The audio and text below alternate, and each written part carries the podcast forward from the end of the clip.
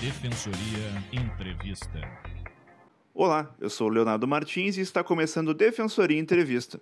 Foi acolhido pela Justiça pedido em ação coletiva proposto pela Defensoria Pública do Estado do Rio Grande do Sul, que decidiu que os planos de saúde não podem interromper ou suspender serviços médicos hospitalares de emergência ou urgência prestados aos usuários, mesmo que haja inadimplência. A medida é baseada na crise econômica enfrentada por muitas pessoas diante do coronavírus e, ao mesmo tempo, por se tratar de um serviço essencial. Para conversar sobre o assunto, convidamos o defensor público dirigente do Núcleo de Defesa do Consumidor, Rafael Pedro Magagni. Seja bem-vindo ao programa, doutor. Muito obrigado pelo convite. Eu agradeço a oportunidade de conversar um pouquinho mais com a população a respeito deste importante tema que vem afetando a vida de muitos gaúchos. Primeiramente, como surgiu a demanda para ação coletiva proposta pela Defensoria Pública? Na verdade, nós percebemos uma demanda muito grande de consumidores que não estavam conseguindo recursos para continuarem mantendo o pagamento das suas mensalidades dos planos de saúde, né? Especialmente em razão dessa nova realidade em que estamos vivendo de pandemia, de perda de empregos, fechamento de empresas, fecha... a suspensão dos contratos de trabalho. E essa situação, então, repercutiu né, diretamente no bolso do consumidor, do usuário do plano de saúde, que não conseguiu, então, dar prosseguimento nos pagamentos das suas mensalidades. Em razão disso, é, entendemos no núcleo é, por enviar ofício às operadoras dos planos de saúde recomendando que elas não adotassem critérios de suspensão ou de interrupção no, na cobertura dos planos de saúde em razão de inadimplementos acontecidos a partir de 11 de março de 2020, que foi quando a Organização Mundial da Saúde declarou né, esse estado de calamidade decorrente da pandemia. E como algumas operadoras não se adequaram à recomendação, que tem como fundamento né, justamente essa situação excepcional, optamos por ingressar na, com essa ação coletiva, é, pedindo então que a justiça determinasse que as empresas, que as operadoras de plano de saúde continuassem dando cobertura nos seus planos a esses consumidores inadimplentes.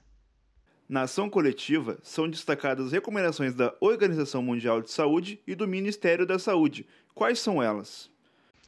Na verdade, quando a partir do momento em que a Organização Mundial da Saúde declarou a situação em que estamos vivendo como uma situação de calamidade, é, começamos também a observar a expedição de decretos pelas autoridades, é, justamente determinando que se evitem situações de aglomeração, que se busquem mecanismos para uma, um diagnóstico precoce, rápido e eficaz da presença do coronavírus. E, ne, e neste contexto todo, percebemos a importância que tem o plano de saúde né, para o combate à disseminação do coronavírus, da Covid-19.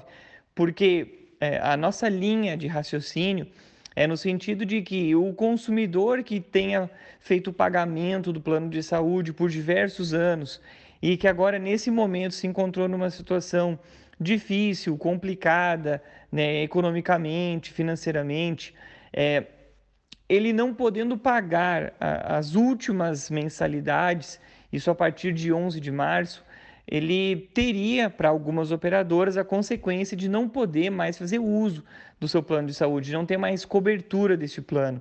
E isso poderia trazer consequências muito graves, como, por exemplo, até mesmo é, a não submissão à realização de exames, de testagem, é, de até mesmo acompanhamento médico que poderia resolver essa questão de maneira mais precoce, né? E também com a possibilidade aí da pessoa que mesmo pagando um plano de saúde por vários anos, em razão desse implemento momentâneo e pontual, ele tenha que é, procurar a rede pública de saúde.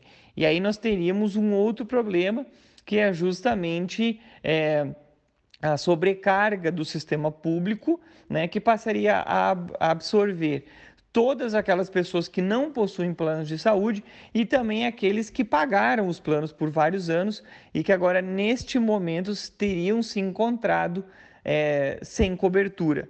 Então, a nossa medida visa né, todas essas recomendações, todas essas orientações é, das autoridades públicas que têm conhecimento específico sobre essa questão do coronavírus. Qual a orientação para o consumidor que, porventura, for até um hospital para atendimento e, mesmo com a decisão judicial, a unidade se negar a realizar o atendimento? A nossa orientação é que ele procure, sim, imediatamente a Defensoria Pública. Né? Ele pode procurar a Defensoria Pública através do nosso Alô Defensoria, né, no telefone 51 3225 0777, ou ele também pode procurar entrar em contato com a sua Defensoria Pública na sua cidade, né, ou no local mais próximo de sua residência, onde ele se encontrar. Né, ou então até mesmo entrar em contato com o núcleo de defesa do consumidor.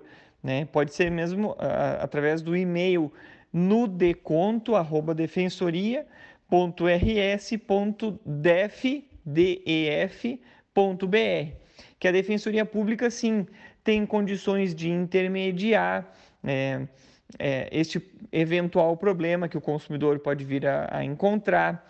Nós temos também aqui as câmaras de conciliação civil, né, que são justamente voltadas para intermediar esses problemas, esses conflitos que o consumidor e que vários outros setores do direito venham a encontrar também. E as pessoas, então, que procurarem a Defensoria Pública vão encontrar né, alguém, um profissional que possa dar uma orientação jurídica, que possa entrar em contato com o operador de plano de saúde, que possa intermediar alguma eventual negociação. E lembrando que nesta mesma decisão, a pedido da Defensoria Pública, o juiz também determinou que fosse aberto um canal rápido e ágil de diálogo entre os consumidores e as operadoras dos planos de saúde, especialmente nesses casos de inadimplemento que ocorreu a partir de 11 de março de 2020. Agradeço a presença do defensor público dirigente do Núcleo de Defesa do Consumidor, Rafael Pedro Magagni. Quem agradeço o convite, fico muito contente de poder conversar sobre esse tema que é super importante para toda a população e para os consumidores é, e me coloco à disposição para o que precisarem. Estou sempre aqui para colaborar. Um grande abraço. O programa Defensoria Entrevista fica por aqui. Todas as quintas-feiras, conversamos com defensores, defensoras e convidados para discutir temas de interesse da sociedade gaúcha. Você pode ouvir as nossas entrevistas a qualquer momento no site defensoria.rs.df.br barra web ou também pelo Spotify. Basta buscar Rádio Web da DPE na barra de busca do aplicativo.